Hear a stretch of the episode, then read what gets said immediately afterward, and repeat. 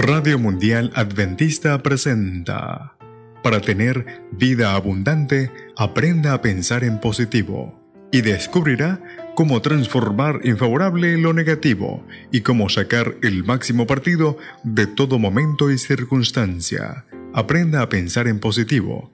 Le enseñará a ir subiendo con paso firme, peldaño tras peldaño, por la escalera de la auténtica felicidad con Rodrigo Josué Rivas.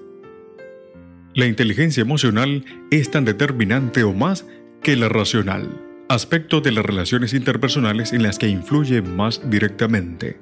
Autoconciencia, autorregulación, motivación, empatía, habilidades sociales. Continuamos con la serie Cómo fomentar sentimientos positivos.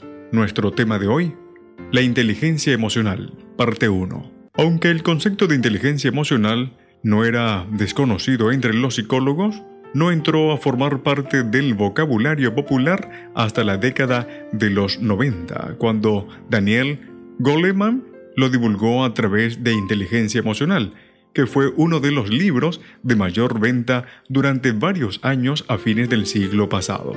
La inteligencia emocional se suele definir como la habilidad para gestionar con equilibrio nuestras emociones, de tal manera que podamos ser conscientes de ellas, comprender y aceptar los sentimientos ajenos, resistir las presiones y frustraciones propias de la vida cotidiana, familiar, trabajo, relaciones sociales, mejorar nuestra socialización e integración grupal, adaptar una actitud empática que favorezca nuestras posibilidades de desarrollo personal.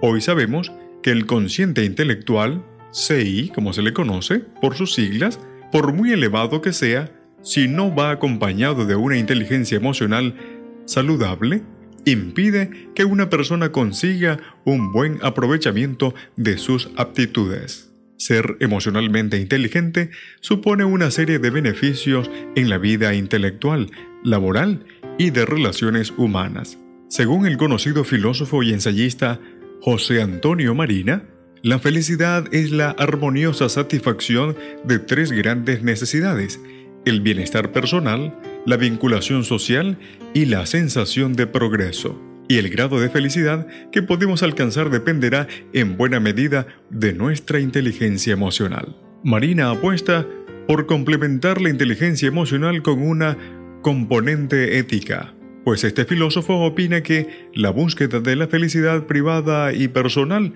se está convirtiendo en un problema social porque deriva en conductas hedonistas y egocéntricas, tendentes al aislamiento social. El Señor te bendiga. Radio Mundial Adventista presentó, para tener vida abundante, aprenda a pensar en positivo. En la producción, Enrique Chai y Frances Helabert.